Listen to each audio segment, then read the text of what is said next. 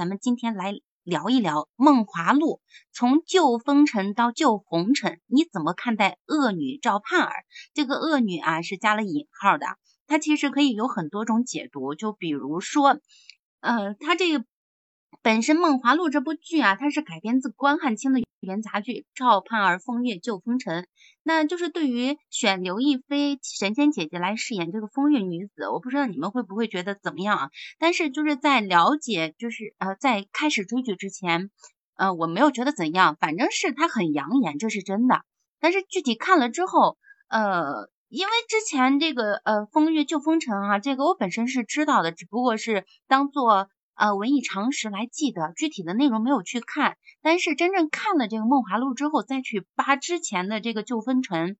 然后就会发现，呃，虽然说现在《梦华录》是从原来的旧风尘改成了旧红尘，它其实有一个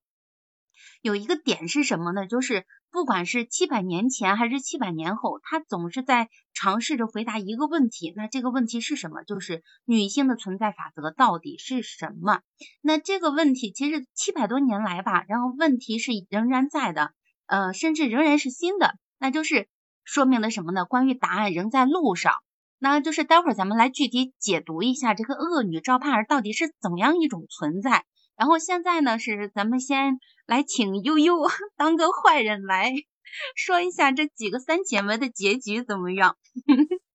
好的，好的，嗯，那我非常高兴呢，能在节目里跟大家提前来透露一下这个《梦华录》的结局。嗯，其实就是很多小伙伴应该这个就是在爱奇艺上面或其他这个腾讯视频上还没有完全这个出现这个四十集全部演完啊，因为更新没有更新完。呃，但是《梦华录》的话，已经随着上映到现在的话，持续了大概有将近一个月的时间了。在这个大结局里边的话，那么很多人说，哎，这个结局的话，看上去，呃，你说完全好吗？其实也不是完全好。它有了一个遗憾，还有两个惊喜。惊喜是什么？小伙伴们当然一定都知道了。哎，那么你们喜欢的女主，比如说盼儿啊和三娘啊这些，他们都非常非常好啊。这个提前跟大家透露一下啊。那么遗憾是什么？觉得哎，张好好就是非常会弹琴的这个女子啊，弹的特别棒。她的第一段感情就不太好，遇上了一个负心汉，就就骗她的钱嘛。尹章，尹章。我来纠正一下，是尹章哦，对对对，那尹章，那不是不是，那咱们说的是张好好，张好好是另外一个那个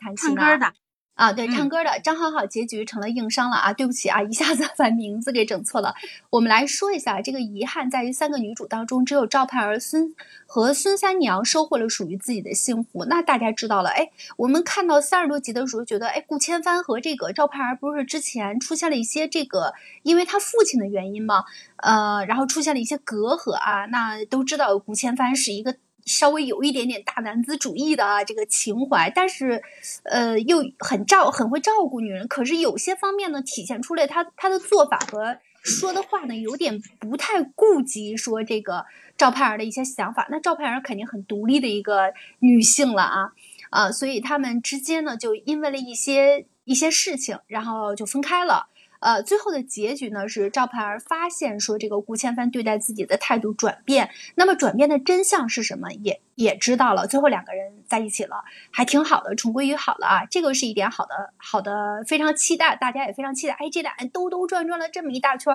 如果不好的话，感觉都对不起我们这些 观众似的。结果他们俩真的好了，然后孙三娘和杜长风也是非常非常好，顺利结合了。呃，很多人说这个孙三娘曾经有过一段婚姻，那个时候孙三娘心里边只有自己的家，她是属于这种付出型的人格，呃，就是一门心思的，只要结了婚之后就全部扑在家里边，上有老下有小，就是就呃，当然说没有小的啊，就是全部都要去照顾这个家里边，甚至已经没有了自我，啊，然而她辛苦付出，最后换来是什么？她丈夫哎，我喜欢别人了，另寻新欢了，所以让孙三娘很是寒心。同时，我觉得他又重新认识了自我，他不能再在下一段感情里这样继续下去，他不能说，哎，那前边吃到的一些苦，前边这个受的一些罪，在后边再重蹈覆辙，他不想这样。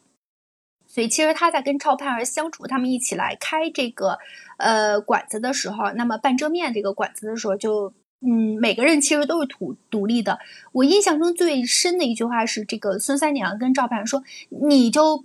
如果没有我们，就是如果你不去就是店里的话，难道我们就不能说把这个店给正常开下去了吗？你把我们放在什么位置？呃，那么尹章和这个三娘。就是感觉赵盼儿是非常独立的，因为这一点，他的这个跟他也是闹了一点情绪啊。跟他说了这一点之后，然后赵盼儿觉得，啊，那的确是这样的啊。这个店是三个人的店，那不能只是他一个人所有的事情他去安排，那么他去给别人出主意，然后去去什么事情都能一个人扛下来，那是不成的啊。那也要顾及到别人的感受，所以三娘其实和杜长风。杜长风两人就是性格啊，还有平时处事的方式都是非常非常互补的。这样三娘也是有一点点很能干的这样啊，呃，那么。在故事里面展现出来，如果这个什么呃遇到一点，比如说受了委屈了呀，盼儿还有什么，他都挺身而出，拿着刀就就去比划去了。他这种性格真的很让人喜欢，就是让你看完之后感觉有种酣畅淋漓的感觉。所以最后结局也是非常非常好的啊，他跟他喜欢的人在了一起。那么尹章呢是孤身一人了。尹章孤身一人，没有遇到合适的良缘。当然，后续这个电视剧是这样，电视剧后续他应该还会再遇到，只是在这个大结局之后的话，大结局之前他都没有遇到，所以还暂时只有他一个人是孤单着的啊。这个就是我刚才给大家拆解了一下这个大结局，大家有好有还没有期待到的点，但是总体来说结局还是非常好的。好，对，嗯。其实就是刚刚悠悠说，嗯，张好好这个人就是有一点点的，嗯，结局不是那么的好。其实我觉得啊，我反而会觉得张好好这个人很通透。为什么这么说啊？就是他本身他跟尹章初次见面的时候，是因为池衙内去调戏了人家，嗯，然后他是。本着那个争风吃醋的那个念头去看，去见见这个小娘子到底是何方神圣，让池衙内然后就是啊去调戏她这样的。但是他去了之后，他又是非常惜才的一个人啊，他他知道自己的身份。那虽然说，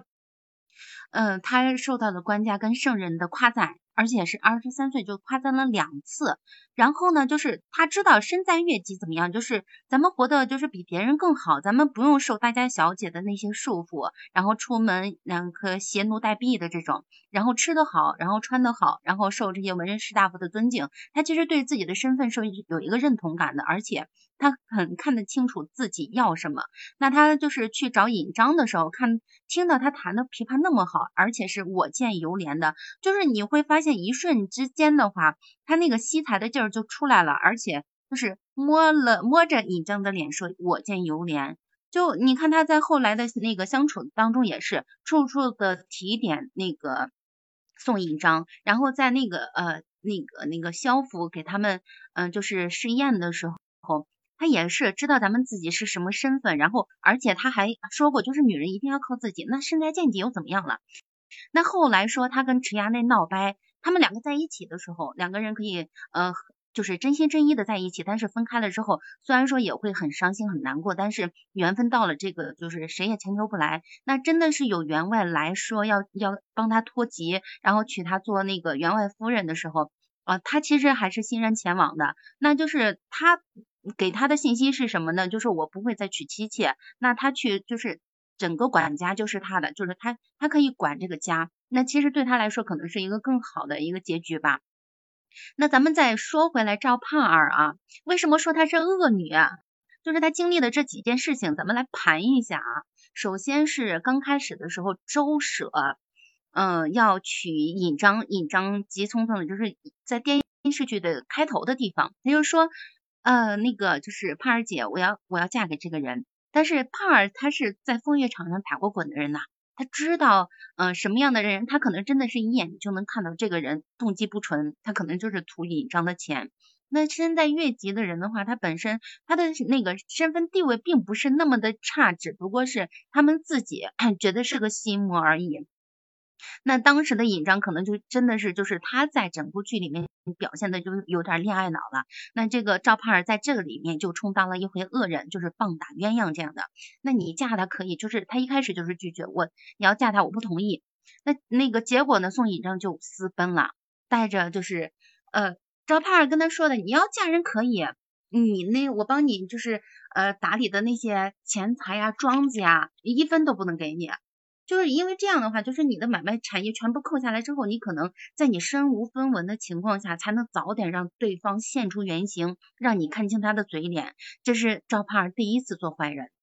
然后呢，对方 私奔了之后，尹章私奔了之后，他真的是，嗯。就真的是受到了那种不公的待遇，周婶就是为了他的钱，然后我就为了一罐两罐的钱，就把他当狗一样拴在地上，然后不给吃不给喝，多么的惨。然后就是可能就一开始我有说 尹章是个恋爱脑，我就是说觉得确实是这样的，就是我看了那一段戏之后，他把这个尹章这这个男人真是翻脸，他就比翻书还快。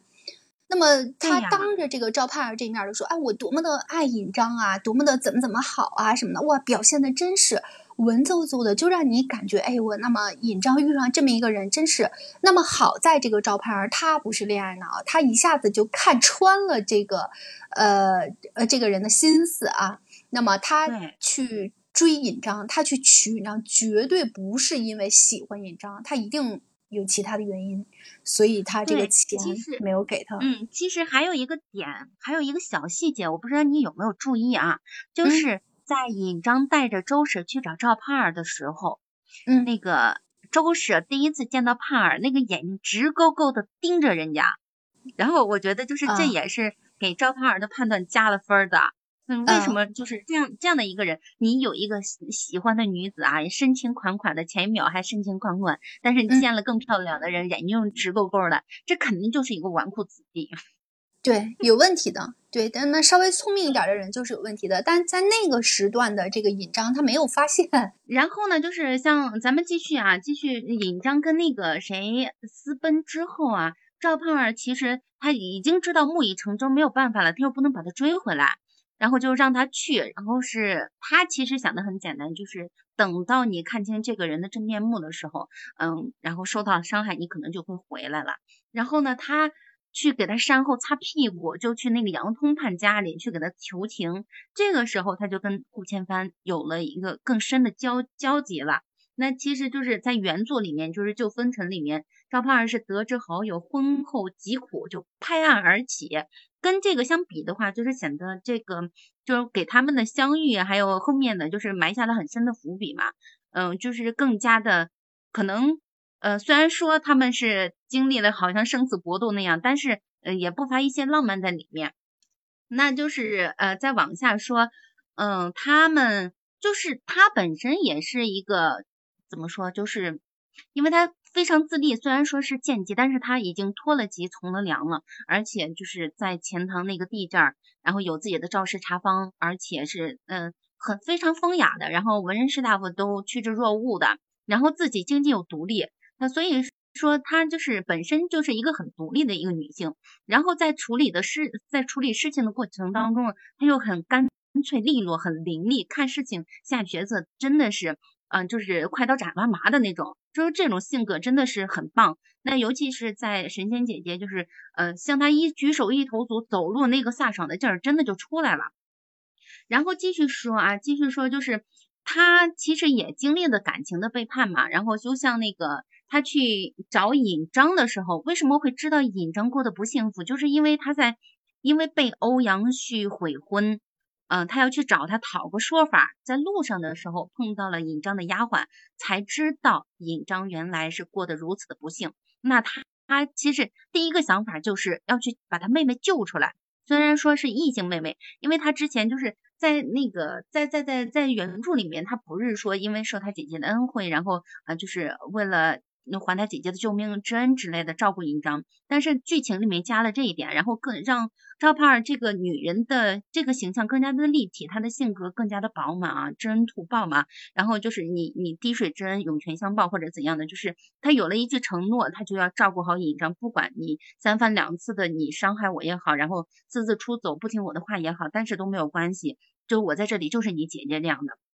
所以她就想方设。法的，然后去啊，用自己的方式去把尹章救出来。那包括有一呃，有一段是什么呢？就是在帮宋尹章重获自由的时候，其实就是我刚刚有说过，恶女其实是呃一个加上引号的，它有更多的解读。它可能说是在呃当时的世俗礼教里面，他们会觉得，哎，这个女人怎么可以这样？不应该，就是你你是什么样的身份就干什么样的事儿嘛。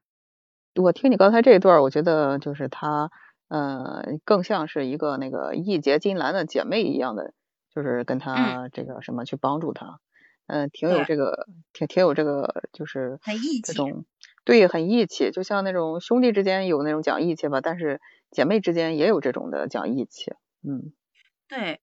就是你说到这里，让我想到了什么？就是孙三娘，她其实就是在胖儿。呃，去找就是去上东京找欧阳旭的路上遇见的，而且是在船上。他就是跟顾千帆经历了那个杨通判家里的那场呃生死搏斗之后，他带上了，就是也算是顺手救了顾千帆吧。然后在呃船上的时候，就是突然看到水里边有个人，那个就是投河自尽的孙三娘。孙三娘的话，就是刚刚悠悠也帮咱们拆了啊。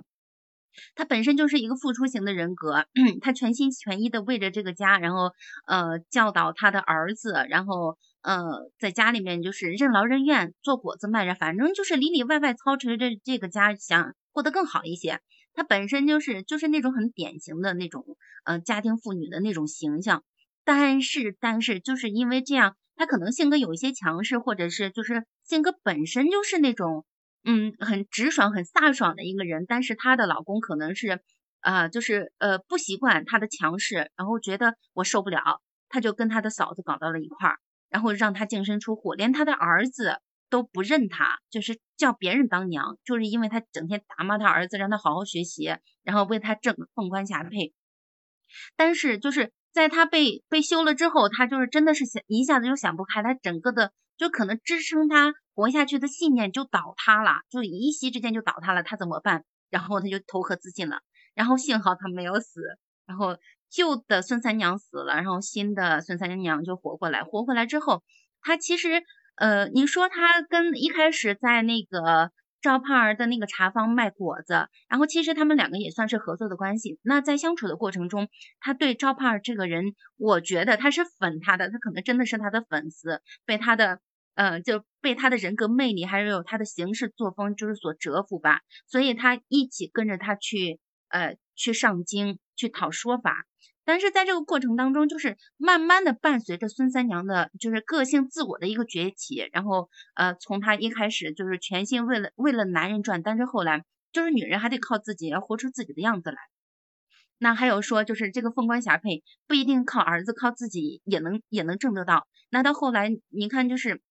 当杜长风代替欧阳旭来找那个赵盼儿，然后说他们这个就是女子怎么无才便是德，然后你呃悔婚了，你就好好的走了，你还如此的恶毒，他直接把他扔到汴河里边去了。就是由此可见，这个孙三娘的话，她也是一个嫉恶如仇的人。就是俗话说得好嘛，不是一家人不进一家门，然后不是嗯道不同不相为谋，所以就是。像那个赵盼儿跟孙三娘的话，可能真的就是这样，呃，惺惺相惜的，然后走到一起，然后一起做生意。那就是在这个，就是在孙三娘的身上，可能赵盼儿做坏人的机会并不是那么多。然后我在看到第三十七集的时候，赵子芳找到了东京，找到了他娘。其实后边应该有一段戏是这样的。杜子峰要跟孙三娘成亲，但是父子方不同意。孙三娘其实有一段话说的特别好，就是大意是这样的：就是我第一次出嫁是从父父母的呃媒妁之言，然后父母之命，我嫁了。嫁了之后就是你对不起我，然后你把我休了。那再嫁就是我自己做主了。女人为什么不能为自己的婚姻做主呢？你虽然是我的儿子，但是我就是我还是要主宰我自己的婚姻的。就大体上的意思就是这样的。那就是你看孙三娘作为一个厨娘，到后来就是一步一步的完成自我的觉醒，然后真的就是觉得就是在这一部剧里面，像那个就是她们性格很鲜明的这几个女子，真的就是在一步一步的完成人生的逆袭。那还有就是说到尹章也是，呃，在尹章的事情上，赵盼儿做坏人的时候比较多，因为像他碰到了周舍，然后像他碰到了沈如琢，在碰到沈如琢的时候，其实他们可能就是真的。就觉得沈如琢他本身是一个官绅嘛，然后又文质彬彬，然后表现的又对尹章那么那么的好，但是呢，但是就是尹章在这个时候啊，就是经历了周舍那件事之后，就开始变得不那么的恋爱脑。虽然恋爱脑依然存在，但是在最后关头的时候，他反而是完成了自救，也是一个一个成长吧，不能说人生逆袭。然后他就是一步一步成长下来，就是说啊，我是呃，就是女人还是要靠自己。之前可能仅仅只是说说吧，那你就是因为间接成了他们的心魔，就想要把所有的希望寄托在男人身上，然后要要去脱节。但是那尹章后来怎么着了呢？就是他们啊开了这个永安楼，呃，什么花月宴这些东西，可能真的都是，现就是从他们的台词里面看。他做了很大的功夫，下了很大的功夫，然后做了很多事情，所以让永安楼真的是蒸蒸日上，然后一步一步的在往上升，就是嗯，每个人的身价也都在成，都在往上翻。另外的话，就是他们每个人的成长又也都在继续着。刚才你说到，就是他们三个人，就是他们三个人分别这个身世啊，然后从这个就是分别各自这个成长这个角度，然后我是觉得，嗯，其实女性之间还真就是这样。就是我可能可能我们不是男性哈，但我看到的男性，呃，比如说他们哎兄弟啊之间这种这个什么，可能就是会互相比较，或者说呃你看我我事业怎么怎么样，我我怎么怎么就是呃有的时候什么比比身材啊，比什么这个那个的，呃会会有一种这种感觉。但是女性可能相对来说就更温柔一些。然后比如说这个女性在一起，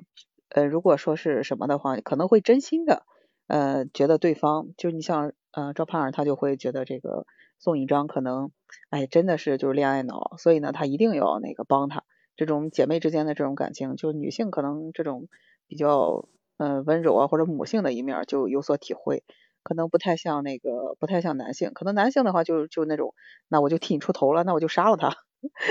或者是揍他一顿，特别刚，然后打至少得打一架吧。对对，但是女性和我们看到的话，可能就是选择这个更加这个温柔啊，或者什么一点的方式，只是劝劝他，或者说是在这个什么上安慰他之类的，哎，就这样一点感受，嗯嗯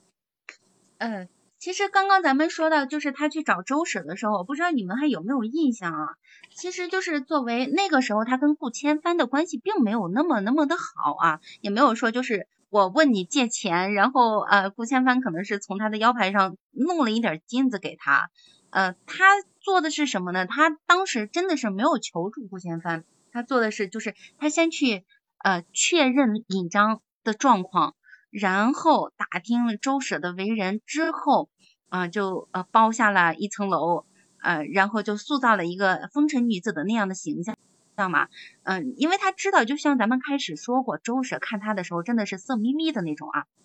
然后呢，嗯，他就是把自己当成一个风月风月女子嘛，然后就是啊，把自己那风尘的一面都露出来的，然后叫什么？啊，以身作饵，叫他什么掐一掐呀，捻一捻呀，搂一搂啊，抱一抱呀，然后那个周舍真的是 浑身酥麻，然后就受不了了。最后不就是承诺我要娶你胖，然后把那个谁尹正给休了嘛？那在他就是他们找了很多的证人来呃见证他休尹章这件事儿，他找了很多群演啊，就是花钱买通的人。然后他写了这份休书之后，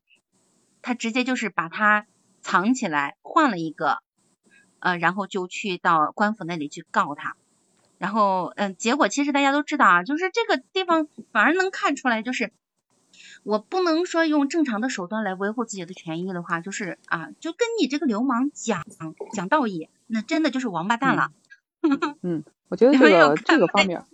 啊，这个方面那个赵胖他还属于挺聪明的。我觉得你像，比如说，就是真有这样恋爱恋爱脑的这种朋友的情况之下，你可能从一个旁观者的角度上来说，你能看清楚，但是你去劝他吧，他身在其中的话，他可能会不相信，或者说是可能会觉得，哎呀，甚至有的女性她可能会觉得，哎，你是不是因为嫉妒我，你才那个这样说啊，或者怎么样的？哎，但是赵胖儿，嗯嗯，但是赵胖儿他反而就是用一种就是，那我就就就我就让你就是去试探他吧。然后让你就看，让他露出原形的这种方式来，然后就相当于是实锤或者是那个死证，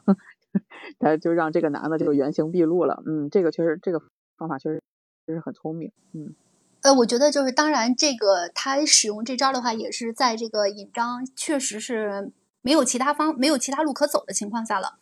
啊，那么已经被这个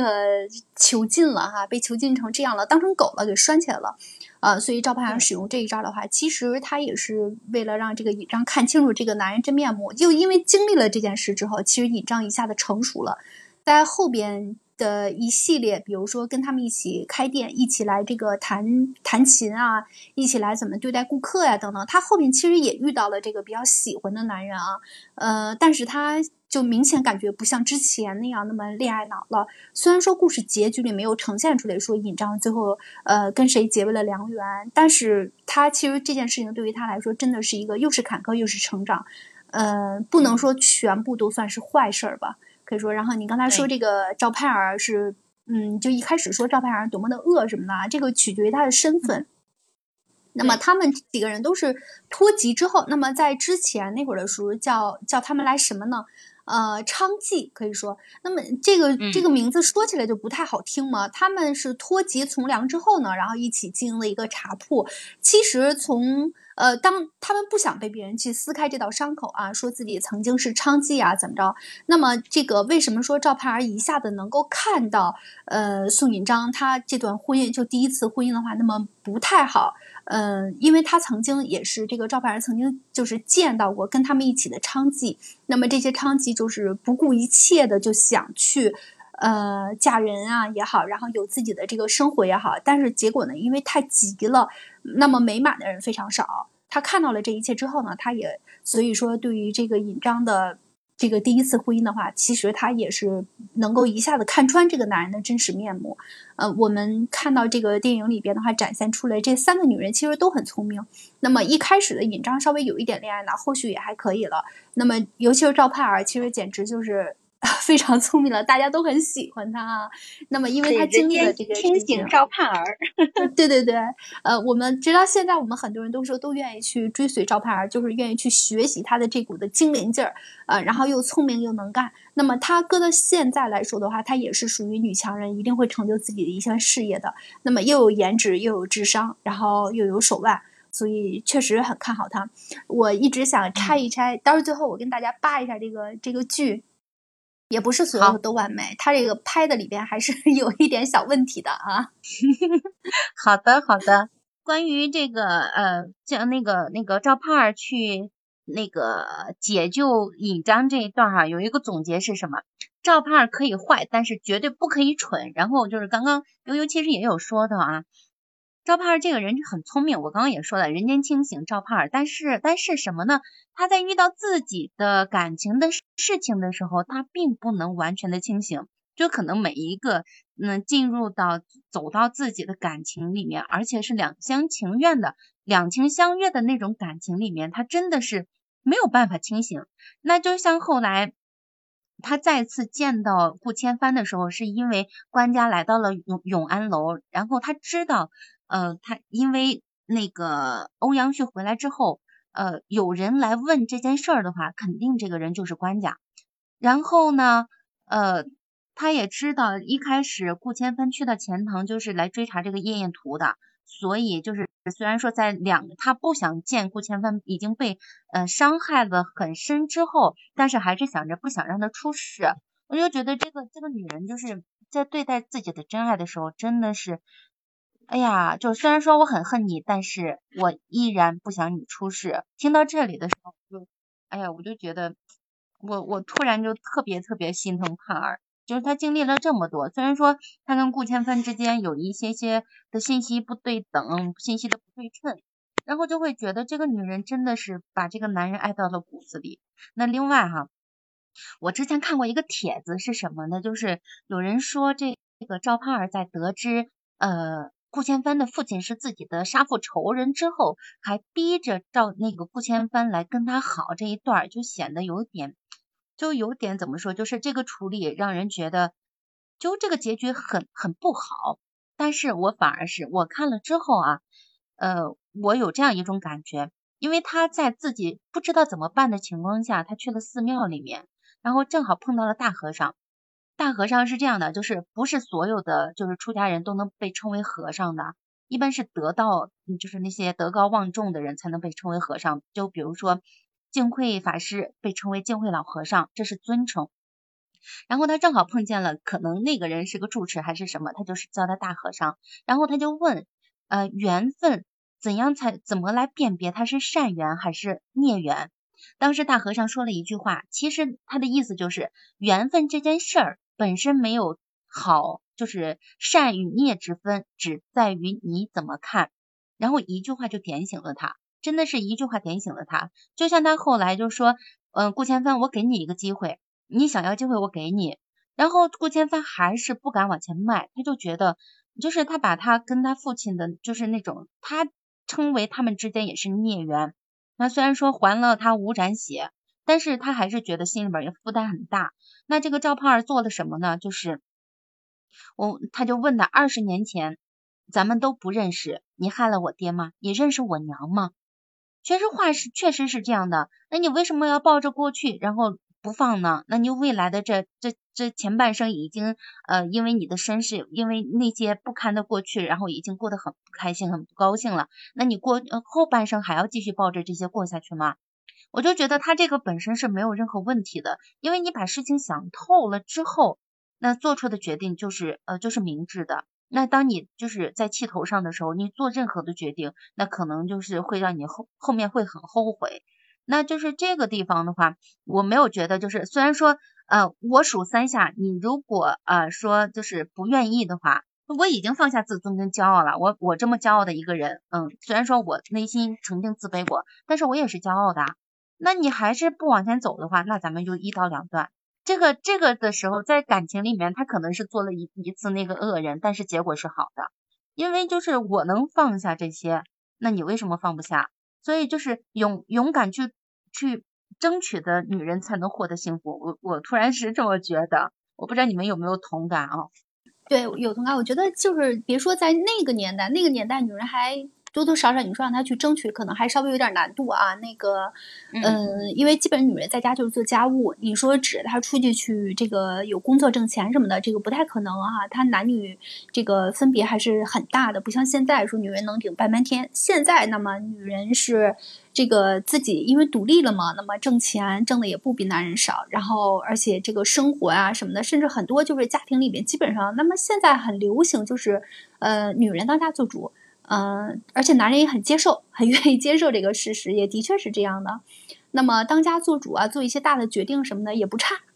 啊，也挺好。所以，而且这样这个家庭氛围还挺好，活得还过得其乐融融的，还还挺和谐。所以很多专家也建议说，就是那么这个家里的钱啊什么的，还是让女人去管。有一些除非特别重大的事情，其他事情都是女人去来来去做决定就很好。这个有助于家庭和谐。其实我我觉得是很支持的。其实那个刚才在这个大家说这个事儿的时候，我突然间想到一个可能不太恰当的一个比喻啊。但是呢，这个事情是什么呢？就是你比如它同样是一个宋朝的故事。我们都知道《水浒传》也是一个宋朝的故事，然后这里面就有很多的这个女性啊，嗯，比如说那个谁，比如说潘金莲，可能从这个小说的角度也好，还是从这个男性的角度也好，都会觉得，哎呀，你看他跟这个西门庆勾搭成奸，然后害死了这个武大郎，呃，但是我们要是去看潘金莲她之前的这个身世的情况之下，她也只不过是一个别人府上的这个丫鬟，然后被他这个老爷欺压。然后最后还那个就是嗯，把她许配给了这个各方面条件都不是很好的这样一个武大郎。嗯，你要是说我们真的从现代现代女性的角度上来说的话，如果是她，如果潘金莲她是一个现代女性，她其实可以选择离婚或者是嗯离开这个武大郎，因为她并她和他之间并没有感情嘛。呃，只不过说什么呢？呃，但是呢，在那个封建社会里边。在那个宋朝对这个女子特别压抑的这样一种状态之下，她也是确实是，嗯，我觉得她有一些那个什么的，就是内心之中很多痛苦也是没有人来理解的，只不过后来说是被这个王婆和嗯西门庆给给诱导的，然后最后就是呃杀害了人，杀害了这个武大郎，这这肯定是不不对的啊，但是也但是你要是说真正的从婚姻啊或者女性的这个。感情角度方面去的话，我觉得现在女性可能会多多少少会同情他。嗯，其实你说到这里啊，我突然想到什么，就是两相比比较一下嘛，因为同是宋代的呃女人啊，呃身世都是很悲惨的。但是像潘金莲的话，她跟潘潘儿一比较啊，呃，这个这个潘金莲就太被动了，然后没有没有不像潘儿这样啊。虽然说她可能说在呃就是在朋友的关系里面或者是怎样充当过恶人，但是她是有自己的原则跟标准的。他不会说轻易受到别人的蛊惑，然后就做下不好的事情。其实你你看，就是纵观整部剧，他表现出来的，然后带给人的更多的是正能量的东西。那虽然说他曾经有过心气儿散了的时候，但是。因为还是有一口气在的嘛，我出身贱籍怎么了？我一样可以，我就是呃，我叫盼儿，就还有就是还有一个姑娘叫招娣儿，她可能就是因为家里边想要男丁，那又怎么样？我女生就女人就一定不如男人吗？那你看我做永安楼可以做到全东京，就是啊士大夫们趋之若鹜，我可以做做的特别特别的好，你男人不行啊，像迟亚那就做不到呀，是不是？嗯，那像他们半遮面当时就是因为呃那个叫什么来着？就是因为呃当时得罪了池衙内，所以买不到兵，他吸取了教训。那现在他那个永安楼卖的苏苏呃叫什么苏金玉和酒吧，那个就是啊人们都喜欢，然后其他的酒楼也在争相效仿。他做了一件什么事？把从源头上把货源给把住了，然后就让让他们自己赚的盆满钵满的，然后包括其他的药店也是一样的。所以就是在这个上面，他。就是有胆识、有远见、有头脑、有手腕，但是潘金莲她是她她有什么？她有美貌。那赵盼儿也有啊。然后她她后面的事情是什么？就是她跟大郎，其实大郎对她很好的，只不过是大郎嗯，并不是可能说呃，就是两个人相差太大了。但是人家大郎对你好啊，真心对你好的。扔什么能什么都交给你，赚的钱都给你了。但是这个是，但是从道德从道德标准上来说，他肯定潘金莲是绝对会受到人那个千夫所指，就是万夫唾弃的。就还有就是他就是可能真的是抵挡不住诱惑吧，是不是？然后有一个有钱的人，然后有一个长得比较比自己现在的啊老公好点的人，他就啊就就动摇了。但是你反观赵胖儿，石家那有没有钱？东京十二行那行的什么行使。总总把头是不是很有钱，又有身份又有地位？但是他每一次去求婚的时候，赵盼儿直接反应就是一巴掌要打回去，就是他在坚守自己，呃，他自己的初心在那里。那虽然说你不嫌犯伤害了我，但是，但是我我心里面还是喜欢你的。那虽然说我恨你，但是我还是不想让你出事儿。这等等等等的，就是就是赵盼儿这个人的话，可能在世俗的眼光里面，并不是好女人的标准，好女人的存在。但是她的她在这部剧的存在的话。啊，就是一个正能量的化身吧。更多的、更多的意义，我觉得在这里。而且，女人生存的法则是什么？就是靠自己要自救嘛，对不对？那你这潘金莲可能就是你们家卖炊饼，你也可以卖得很好，但是你没有。对对对，其实还有很多。呃，你比如历史上为什么说会有豆腐西施啊这样的这种说法呢？其实就是这样，他即便是从事一个比较简单的，或者说让人看不起的一个工作。但他并没有这个放弃放弃自我，就是跟潘金莲似的，就完全依附在于，嗯，因为从这个不仅是这个《水浒传》嘛，从这个《金瓶梅》里面也可以看到，其实都是在很多女性就是放下自尊，然后去争得男性的欢心。但你要是去看这个就是呃《梦华录》的话，就不存在这个问题啊，就是女性不是那种属于讨好男性的这种状态，而是女性就说无论。嗯，怎么样？美也好，不美也好，呃，去成就也好，不成就也好，其实都是在取悦自己。嗯，这个剧我觉得传达这个方面的这个理念还是很对的。一开始的时候，咱们刚开场的时候我就说过，就是其实不管是从旧风尘也好，然后到后面这个梦华录也好，它其实有一个问题就一直没有变，就是女性的生存法则到底是什么？那咱们看完梦华录之后就觉得，这个赵胖儿她们三姐妹，那虽然说尹章有之前的恋爱脑，到最后慢慢的自我成长吧，然后还有孙三娘，一开始她可能说孙三娘跟他们真的是代表了不同的类型的人嘛。你看孙三娘一开始就是，呃，悠悠说过啊，他是付出型的人格，然后整个心是扑在这个家里。那一旦说他这个所有的支柱，所有就是支撑他啊辛勤劳作什么各种就是这些品质的，一一旦，嗯，不说信仰吧，然后一旦这个倒塌了之后，他就一下子没有了生存的希望。嗯，他想到的直接想到的就是啊，直接就跳河自尽，结束自己的生命。但是，一旦说呃，他甩开那个就是甩开之前的锅之后，开始往前看、往前走的时候，你看他可以发挥自己的长处，嗯，就是做果子好吃，做菜又好吃，慢慢的发挥自己的长处优点，然后找到自己生存的呃落脚点，然后实现自己的价值，慢慢的还能找到自己喜欢的人，然后而不会什么，就是他其实跟那个尹章有一段聊天的时候，就我就觉得特别的赞。呃，就是虽然说孙三娘是被休的啊，她是结过婚的女人，然后现在现在咱们说就是她在在结婚就是二婚了嘛，但是她在跟尹章有段对话的时候，就是那就是我为什么在东京不能看到一个就是咱们的茶客那么多，为什么不能有一个对眼的人呢？为什么没有一个欣赏我的人呢？那到后来就是他跟李长风不打不相识，那这个不就是一个很好的例子？她敢想又敢干，这样的女性很有魅力，对不对？对，很适合现在。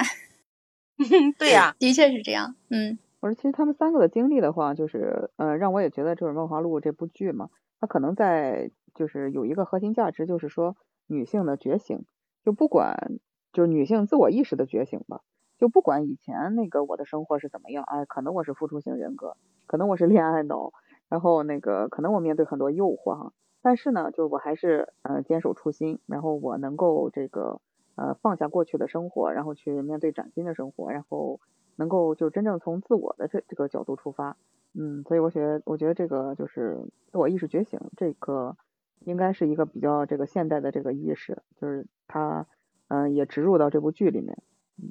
嗯。对的，对的，它其实就是你不管以前怎么样，然后生活是要往前看的，那你人生也是朝前走的，那一步一步走出什么样的，就是你你走出来，可能你的未来有千千万种的呃可能性，但是你不去走的话，就什么都没有。但是你去走，就是你想要什么样的，你就往那个方向去努力，你得到的就会是什么。所以它其实正能量的东西真的很多。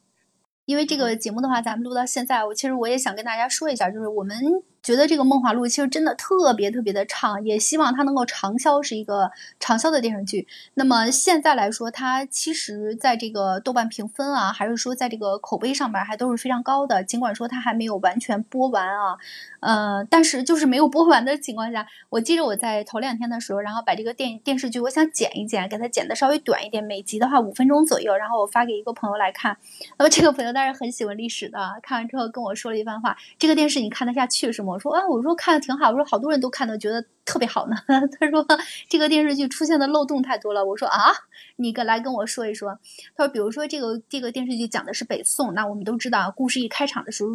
就一段这个非常震撼的音乐起来了。那么是在大牢里边呃进行审讯啊，然后这个后来就是在这这帮人是想知道这个画儿在哪，就跑到这个文官家去抢这个画儿。他说，哎，这个问题来了，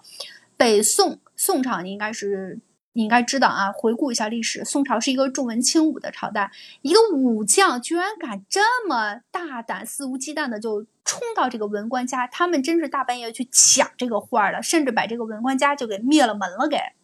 啊！那赵盼儿当时也在里边，后来侥幸逃脱出来了。说这种情况在宋朝几乎是呃不太容易出现的。那么在那个那个时代属于是重文轻武嘛？还有他说这个家具。呃，那么宋朝的话，大多数这种软木家具，而且大漆家具特别多，那么颜色是相对深一些。我们一开场看到这个呃文官家文官里边的这个家具呢，大多数是这种中式的硬木家具，颜色呢是有一点接近于说橙红色，这颜色跟当时那个朝代来说有点浅了。那么这个就拿这样的颜色和这样的木料来比的话，还而且它做的这种款式的话，那么比较适合什么朝代呢？明末大概才能出现呢？就简单的跟我盘了这点，我说算了算了，我说你还是看故事情节吧。其实每个电视剧拍出来之后，尤其是这个老片子啊，就是古代的。那么多多少少会有一些，我们希望说，在这个导演啊和编剧，然后在进行拍摄的时候，能够更真实的那么还原当时的这个宋朝的这个真实场景。但是说可能做起来太难啊，比如说那那个朝代你上哪去找那个样子的什么的。但是如果要是稍微偏颇的太离谱的话，可能我们好多细心的，尤其是懂历史的小伙伴接受起来会有一点点的难度的。我就是要跟大家说说这些。你盘的这个还真是挺那个什么的，挺有知识知识含量的。因为因为可能就是怎么说呢？因为我们有一种不太好的这种，也不能说不太好哈，就一种惯用的一种风气，就是说用电视剧去解读历史。但是呢，是反过来了，结果对，我们好多好多历史都是从电视剧里学来的了，当成了。对对，然后我记得那个我看那个奇葩说的时候，那个编剧史航嘛，他是一个很有名的编剧。然后他说他当年就是在编这个纪晓岚的时候，呃，叫就就是张国立版本那个纪晓岚的时候，他说其实历史上的那个纪晓岚嘛，是一个那个是一个大胖子。然后呢，他三妻四妾，然后还特别喜欢那个什么，就是类似于逛这种青楼啊之类的地方。呃，他虽然是个大官啊，但是呢，他其实生活作风就是在我们现代人看来啊，就不是那么检点。但是他说，有的时候这个电视剧，但是你不能这样表现啊，你把纪晓岚表现成一个大胖子，而且非常风流，这种运势什么这个那个，他说，哎，这个对主流价值观的引导不太好。所以说，就最后选了那个张国立嘛。张国立他能，呃，这个演员的话，他还是比较长得比较周正的，然后长得比较算，呃，算是一个比较正面人物。然后他说，嗯，所以就是也是奉劝大家不要说是用电视剧去就是认识历史，因为历史可能并不像我们想象的电视剧中的这么美好。是这样的，就是也给小伙伴们稍微提个醒。我们看电视剧，其实看的更多的是故事情节。但是如果像这个电视剧这么火，如果我们真正想去了解这个北宋当时的那个朝代的历史，以及真正的赵盼儿是什么样，真正的赵盼儿其实在这个书里边和这个电视剧里展现出来，稍稍还是有一点点的区别的啊。所以大家可以去多去看看，多去搜一搜嘛，是吧？啊，看看剧其实也是看的一个热闹 啊。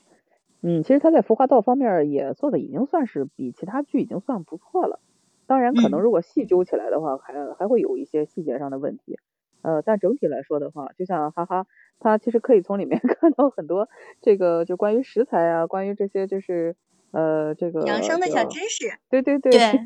哈哈是吸收啊这个长知识了。看了这个电视剧，尤其喜欢他那个糕点什么的哈，做的又好看又好吃。对。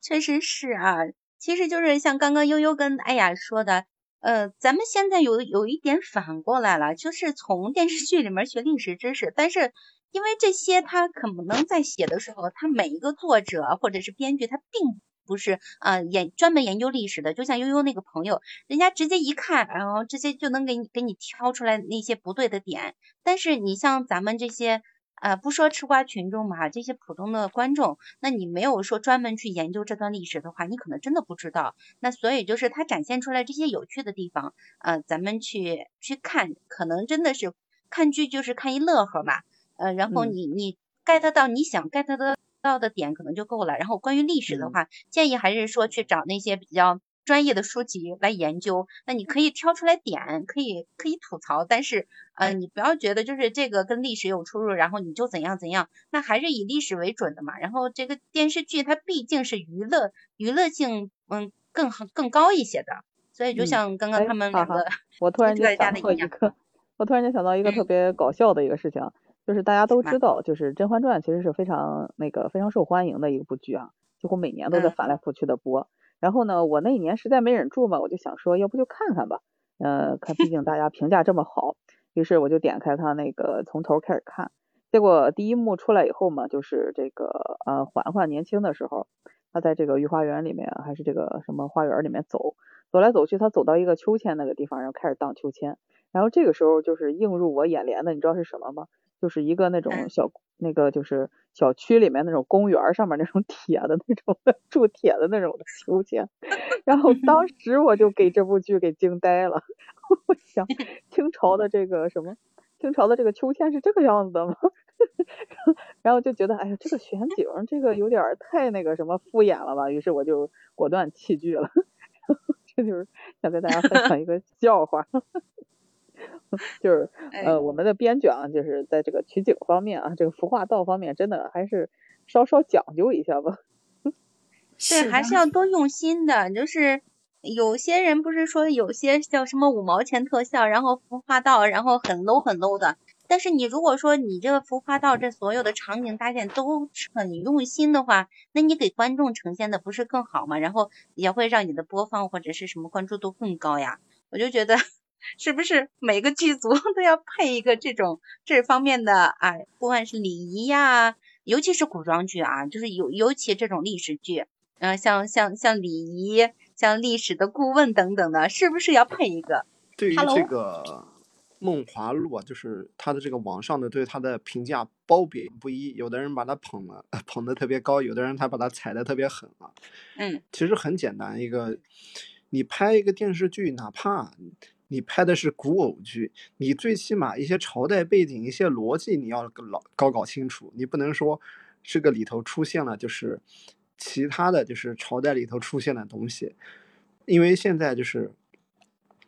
你虽然拍的不是像历史证据，但是一些常识性的东西应该应该不能犯错误，这是之前做好功课的，对不对？这是这是一个一个一个敬不敬业的问题。还嗯，还有就是最基本的，这是最基最基本的，不能不能不能说你拍个是一个宋宋代的，然后呢，然后穿的是唐代的服饰，他有那个好多现在电视剧，他那个唐代服饰，他搞动不动就搞的就是嗯大红大紫，每个人穿的像像一朵花一样的，然后还以那个用经常用那个日本的日本他一些家族里头的纹饰来做。唐代里头一些宫廷衣服的纹纹饰，就感觉特别就是，嗯，就什么看的特别辣眼睛。你你在说辣目洋子演的那部剧吗？对，不是，呃，这个是一方面，还有的有一些就是他的，嗯，就是说服饰里头一些配件啊，就是做的就是，嗯，就不很不很不规范，就感觉，嗯，有很现代化，然后或者是嗯不符合那个审美。就是最近我还看到一个帖子，是关于这个辣目洋子演的一部剧，就是服服化道很窝化，真的是。他他不是不是窝化，他就根本就是就是拿那个 东拼西凑的，因为他没做好功课。